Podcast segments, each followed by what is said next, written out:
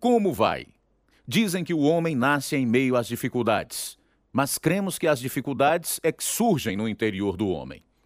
As dificuldades se manifestam na vida da pessoa por escolhas erradas e decisões deliberadas. Isso com certeza é verdade em relação ao homem cuja história vamos contar hoje. Até que, finalmente, seu coração, mente e vida tiveram as algemas quebradas. Proclamando as boas novas em mais de 1.450 emissoras ao redor do mundo, apresentamos Algemas Quebradas. Algemas Quebradas é produzido em inglês, ao vivo, em Chicago, pela missão Pacific Garden. Desde 1877, o velho farol continua a lançar o salva-vidas, a fim de salvar os que perecem. Diariamente, oferecemos refeições quentinhas e nutritivas, roupas limpas, um lugar seguro e confortável para dormir e cuidados médicos e odontológicos para as pessoas que vivem nas ruas de Chicago. O mais importante, porém, é que pastores e conselheiros proclamam a mensagem eterna do Evangelho, que pode libertar os cativos. Tudo isto é feito através das orações e doações em dinheiro de amigos e ouvintes como você. E agora, transmitindo ao redor do mundo, eis o programa número 2688, versão brasileira 55. O programa que faz você olhar para si mesmo e pensar. No inverno de 1969, um rapaz muito bem vestido passou pelas portas da missão Pacific Garden. As pessoas com quem se encontrava para contar sua história ficavam espantadas com o seu comportamento.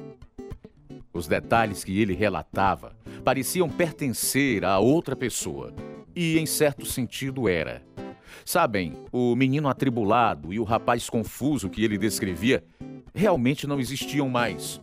Hoje ele é um adulto calmo, seguro de si e maduro.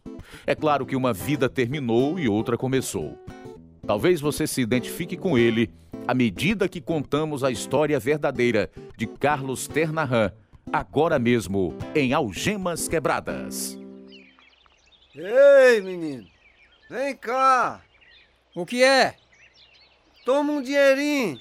Você pode comprar uma garrafa de álcool? Ok. Por que não?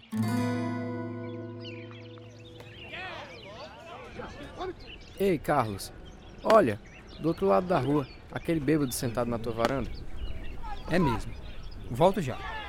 É melhor ver o que ele quer antes que a mamãe chegue das compras.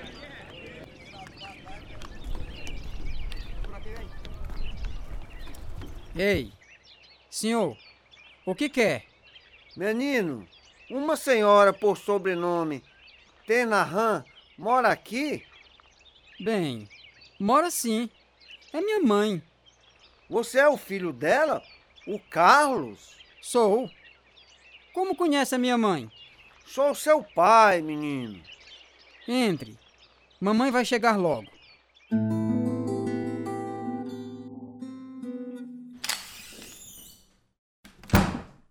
Carlos, quem é este bêbado deitado no sofá? Ele está fedendo. Por que o deixou entrar? Mamãe, ele disse que é meu pai. Mamãe, é verdade. Por favor, diga-me que este bêbado fedorento não é meu pai. O Carlos. Como é que. Que ele me encontrou? Carlos, eu sinto tanto, tanto. Por que não me disse? Esse bêbado apareceu e. Eu sinto tanto, filho, tanto. Deixe-me explicar, por Sua favor. mentirosa! Como é que posso confiar na senhora outra vez? Mentirosa! Fique longe de mim! Suma! Embora nunca mais eu tenha visto meu pai biológico, aquele encontro me jogou numa espiral em declive de rebelião e raiva. Soube depois que meus pais haviam se casado quando mamãe já estava grávida de mim, mas meu pai era bígamo e teve que voltar à primeira esposa. Minha mãe casou-se pouco tempo depois e meu padrasto me adotou. Não tinha irmãos nem irmãs. Poucas semanas depois desse encontro, tomei meu primeiro trago. Comecei também a fumar e andava com uma turma que desafiava as autoridades. Quando queríamos beber e não tínhamos dinheiro, cometíamos um crime. Quando fiz 15 anos, já havia roubado inúmeras lojas. Logo depois, a polícia montada do Canadá finalmente me prendeu pela primeira vez. Ei, Carlos, você dirige muito bem. Onde aprendeu? Meu pai me deixa dirigir de vez em quando. Além do mais, já peguei vários carros emprestados, muitas vezes. Esse aqui não é emprestado, é? Não. Especialmente depois de rodarmos tanto nele. Vamos, cara da nossa cidade que tem um carro novinho assim. Rodou só 160 quilômetros. É, mas não dá pra ir muito longe. A gasolina tá no finzinho. E se o pessoal tiver chamado a polícia por causa desse carro emprestado?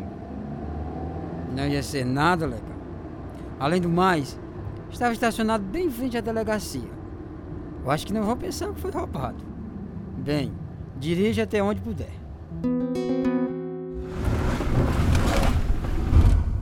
A gasolina acabou, Carlos. O que, que a gente faz agora? Eu acho que vamos ter que andar. Ei, tô vendo umas luzes do carro lá no fim da estrada. Talvez a gente possa pegar uma carona. É, talvez dê. Ah, não, esqueça. Não queremos carona daqueles caras. Vamos. A gente pega um atalho por aquele campo aberto. Fizemos uma grande tolice. A polícia nos pegou bem depressa e depois descobrimos por quê. Uma testemunha nos viu roubando o carro e quando saímos nele, o homem nos seguiu. Fomos presos e poucas semanas depois marcaram o julgamento. Minha mãe foi falar com o juiz em seu gabinete e quando ele deu a sentença, fiquei chocado. Rapaz, não há nenhuma dúvida de que é culpado. A lei exige que você fique preso por pelo menos dois anos por roubo de carro. Carlos Tenahan, devido à sua idade, vou suspender sua sentença. Vou soltá-lo e você ficará sob a custódia de sua mãe. Espero que tenha aprendido a lição. Não quero vê-lo por aqui nunca mais. Aprendi uma lição. Sem dúvida. Nunca mais fui tão tolo para roubar carros de novo. Fiquei contente ao ver minha mãe suplicar por mim. Podia sempre contar com ela para vir em meu auxílio. Contudo, quando fiz 16 anos, parei de estudar, porque não aguentava mais a escola. Havia tanta tensão em minha casa e meu padrasto era um mulherengo. Então comecei a ficar com raiva dele, especialmente depois de saber que não era meu pai. Um dia, pegamos uma briga. Ele foi embora e depois se divorciaram. Continuei bebendo. Minha rebeldia só aumentava. Vivia vagando pela cidade, procurando o que fazer, e pode ter certeza, achei. Um dia, estava com um amigo conversando perto do rio, quando vimos um barco muito legal. Carlos, você é muito melhor guiando um barco do que um carro. Só mesmo. E essa belezura pode correr de verdade. Não vai demorar nadinha. E logo a gente chega ao Lago Erie. Acho que ninguém nos viu roubá-lo. É claro que não. Já se passaram mais de duas horas e ninguém está na nossa cola. O que é isso? Talvez uma viatura parando um carro no pedágio. Talvez. O som está bem perto agora. Além do mais, estamos muito longe da margem para ouvir este som tão claramente. É mesmo. É um barco da polícia, Carlos. Ele está vindo em nossa direção.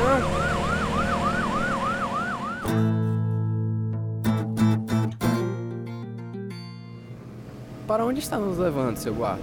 Primeiro, vamos colocar o barco roubado no lugar onde estava. Depois, vamos para a delegacia. Queria saber como nos acharam. Ninguém nos viu pegar o barco. Como foi que souberam? Garoto, o dono do barco trabalha numa empresa que tem escritórios no Rio. Ele estava olhando pela janela do escritório quando viu o barco sair. Ligou para casa para saber quem estava usando. Descobriu que foi roubado e então ligou para nós. Não ficamos tão encrencados por esta pirataria em menor escala do que merecíamos. Peguei um ano de suspensão condicional.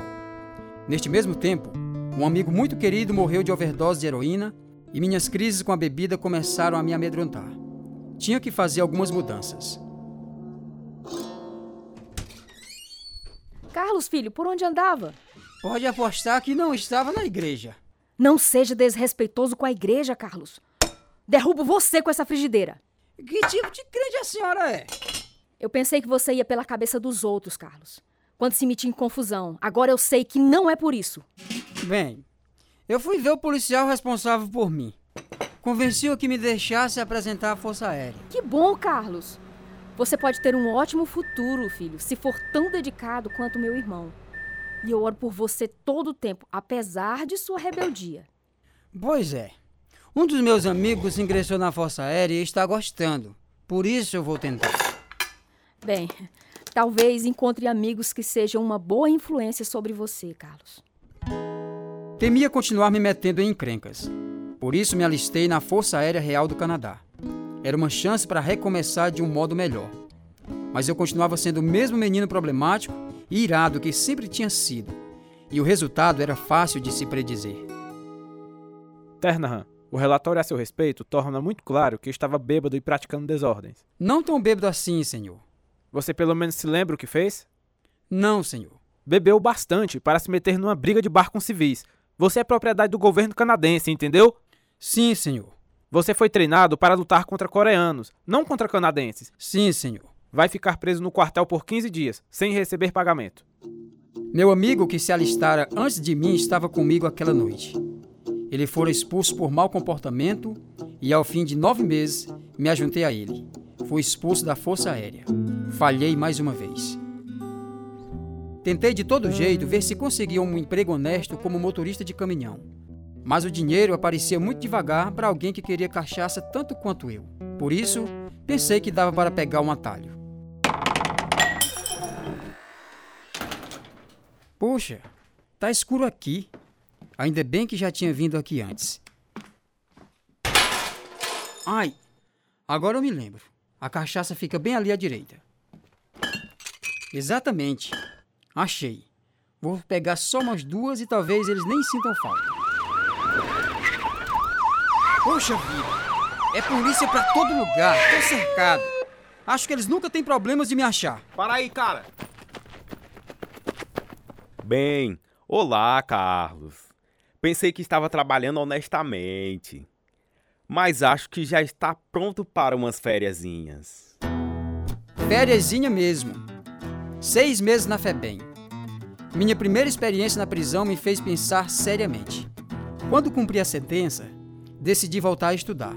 O trabalho na aula de mecânica era fácil, porque tinha tido um instrutor excelente enquanto estava na FEBEM. Nenhum dos alunos sabia da minha história, só os professores, e isso era um desafio para mim. Hum, Deixe-me ver seu trabalho, Carlos. Tá aqui, professor. Hum, não está mal. De fato está ótimo. De onde roubou isto? Nesta classe, você mesmo tem que fazer o trabalho. Eu não roubei. Bem, sabe o que eu vou fazer? Vou colocar esta peça no quadro de avisos, onde todo mundo possa ver. Embaixo vamos colocar uma placa dizendo: Este trabalho foi feito pelo prisioneiro número. Qual era teu número mesmo? Não lembro. Não se lembra? Estou surpreso. Evidentemente a experiência na FEBEM não adiantou muito para você. Adiantou e muito. Mas não bastante para fazer você se lembrar do seu número, certo? Não. Então vamos fazer a placa assim. Se um ladrão pode fazer esse tipo de trabalho, você deve ser capaz de fazê-lo melhor. Que tal? Quer mesmo saber? Você é nojento. E essa classe também. Eu tinha um tratamento melhor na prisão. Bem, fiquei na escola só algumas semanas mais. Depois, parei de vez. Arranjei um emprego e fiz todo o esforço possível para não perdê-lo, mas o álcool continuava a me controlar. Fui me tornando uma pessoa má. Brigava por tudo e fazia muita confusão em qualquer lugar que eu fosse. Fui preso muitas vezes por assaltos, inclusive assalto com tentativa de homicídio. E além de brigar, eu continuava a fazer muitas tolices.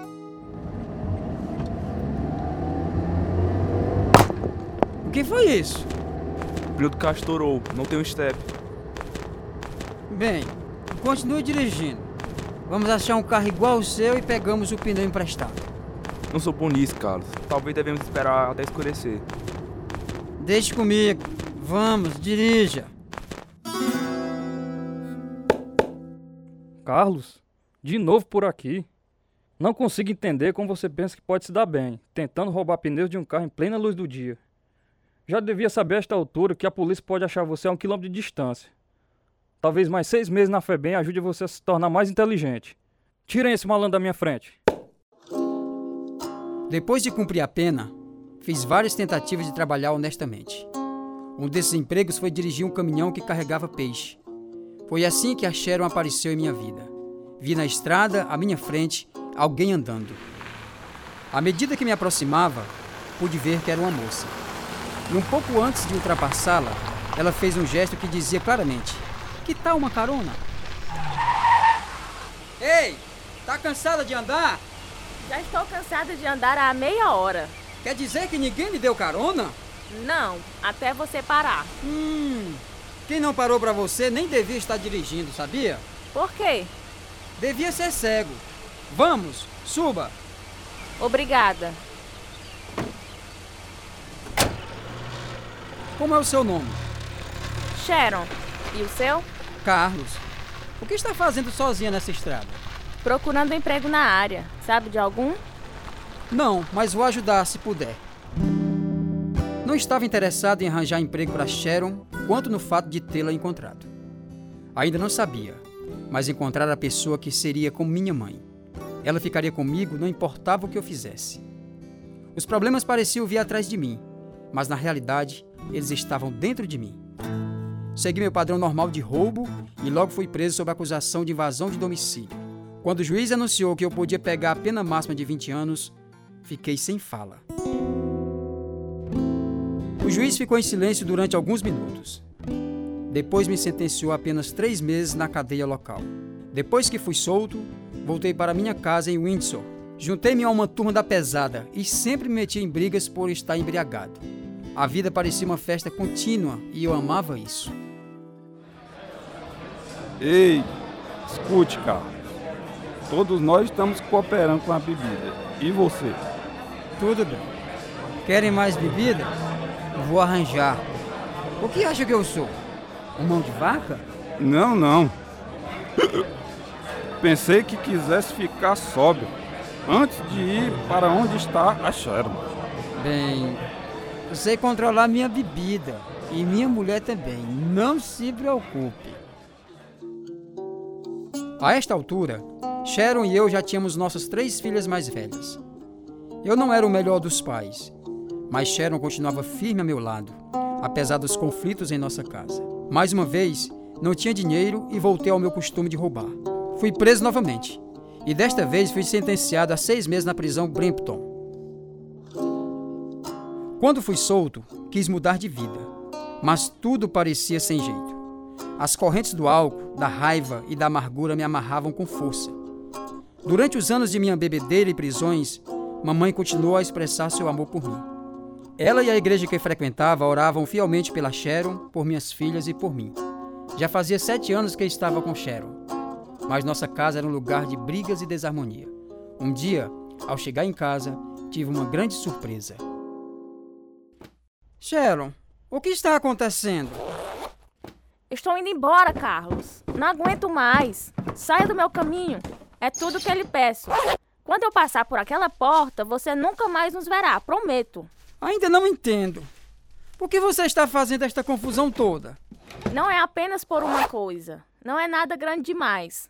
São sete anos de pequeninas coisas. Ver você bêbado quando devia estar trabalhando. Observar o desapontamento no rosto de nossas filhas quando você não vem para casa. Saber que gasta com bebida o dinheiro que devia gastar em casa. Esta vida miserável e nojenta. Chega! Estou até o pescoço. Vou pegar minhas filhas e vamos embora. Você não pode me deixar. Vamos! Eu. Esqueça, Carlos! Sharon! Ô, oh, Sharon! Não vai embora, querida! Sharon estava falando sério. Várias semanas se passaram e eu sentia muita falta delas. Tinha de dar um jeito para que ela voltasse atrás na decisão que tomara. Primeiro, tinha que convencê-la a me escutar. Por isso, liguei para a mamãe e lhe disse que achava que nosso relacionamento podia dar certo se Sharon e eu começássemos a ir à igreja com ela. Minutos depois, o telefone tocou. Mal sabia eu que esta decisão iria mudar nossas vidas e nos afetar para sempre.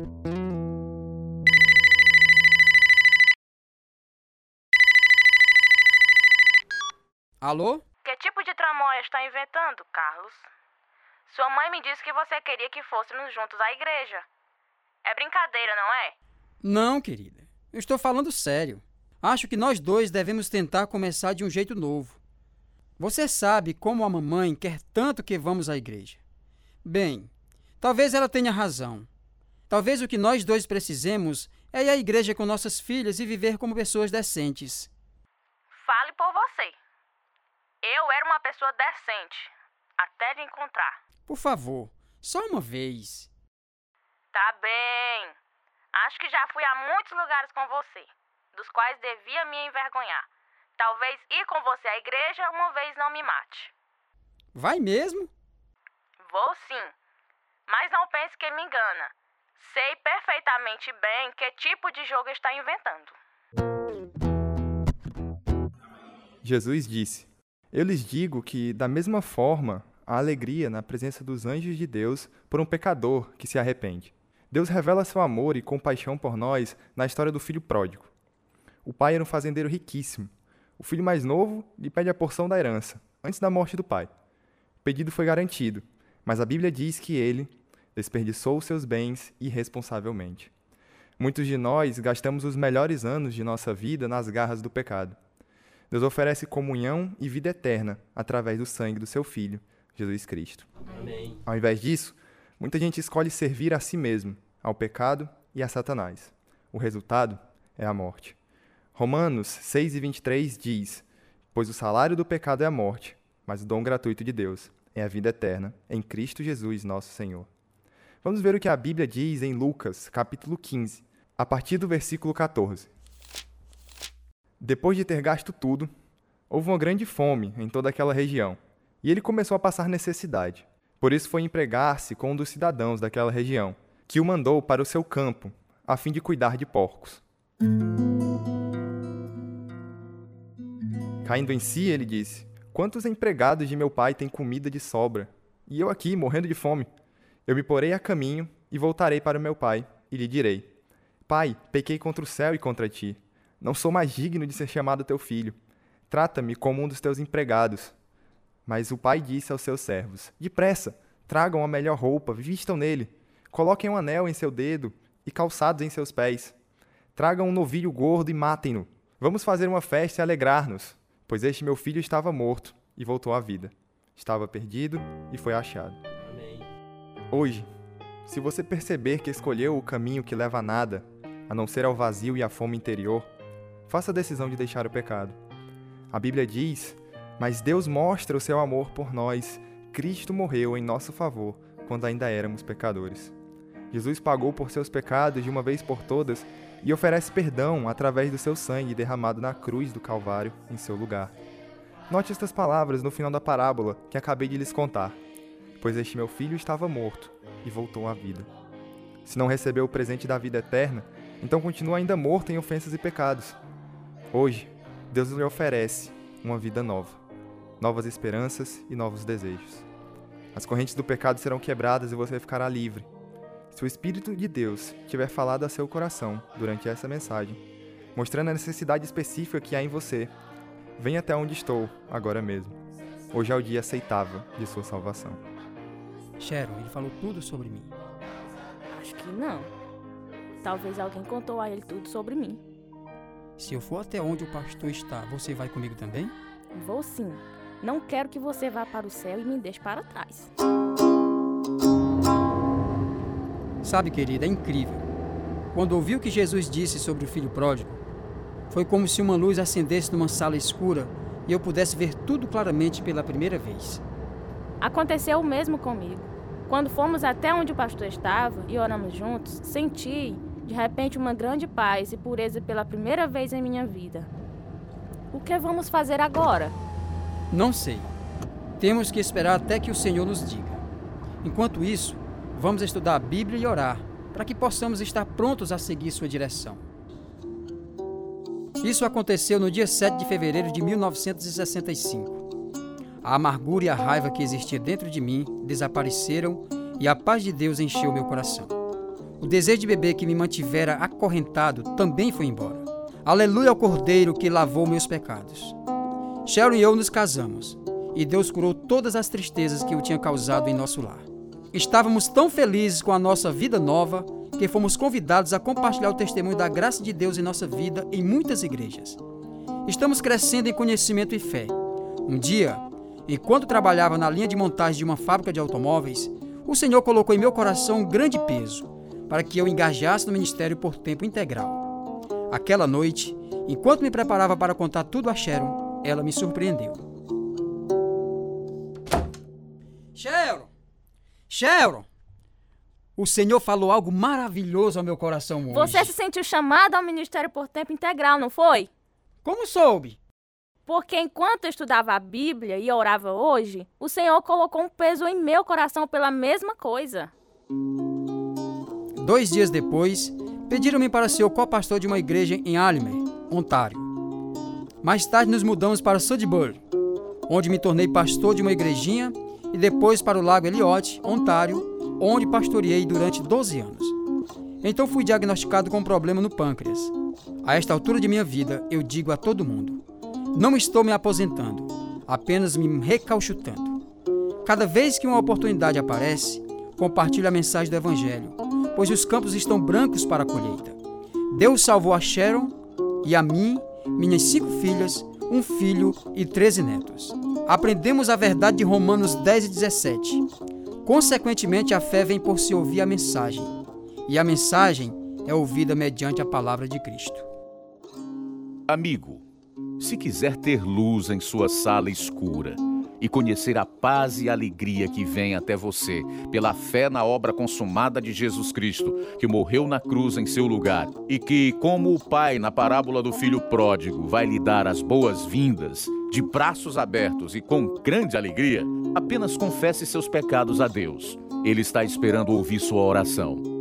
Depois entre em contato conosco e mandaremos para você estudos bíblicos que o ajudarão a crescer no conhecimento do Senhor e sua nova fé. Nosso endereço é Algemas Quebradas, Caixa Postal 1, Nova Russas, Ceará, Brasil. CEP 62 e 200, 000.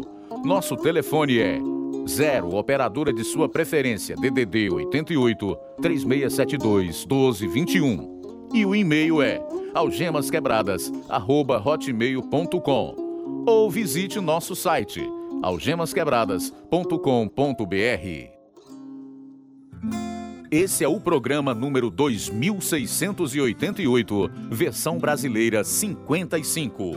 Participaram da história verdadeira de Carlos Ternahan os seguintes atores: Edilson Paiva, Rita de Cássia, Amanda Martins, Jeremias Martins, Ronaldo Sampaio, Pedro Henrique, Fernando Freitas, Inácio José, Helder Rodrigues, Elias Silva, Kelton Jonathan, Matheus Carvalho. Tradução Edissa Soeiro. Direção Lina Gossen e Antônio Carlos. Produção João Lucas Barroso. Música Ismael Duarte e Heriberto Silva. E eu sou Luiz Augusto. Algemas Quebradas foi gravado nos estúdios da Rádio Ceará, Nova Russas, Ceará, Brasil. Algemas Quebradas é produzido pela Missão Pacific Garden, a fim de mostrar, através de histórias verdadeiras, que se sua vida for vazia, ela pode ser cheia até transbordar. O endereço é Missão Pacific Garden, 1458 Soul Canal Street, Chicago, Illinois, 60607, Estados Unidos. O nosso endereço no Brasil é Algemas Quebradas, Caixa Postal 1, CEP 62 e 200 000, Nova Russas, Ceará. O nosso e-mail é algemasquebradas@hotmail.com ou visite o nosso site www.algemasquebradas.com.br.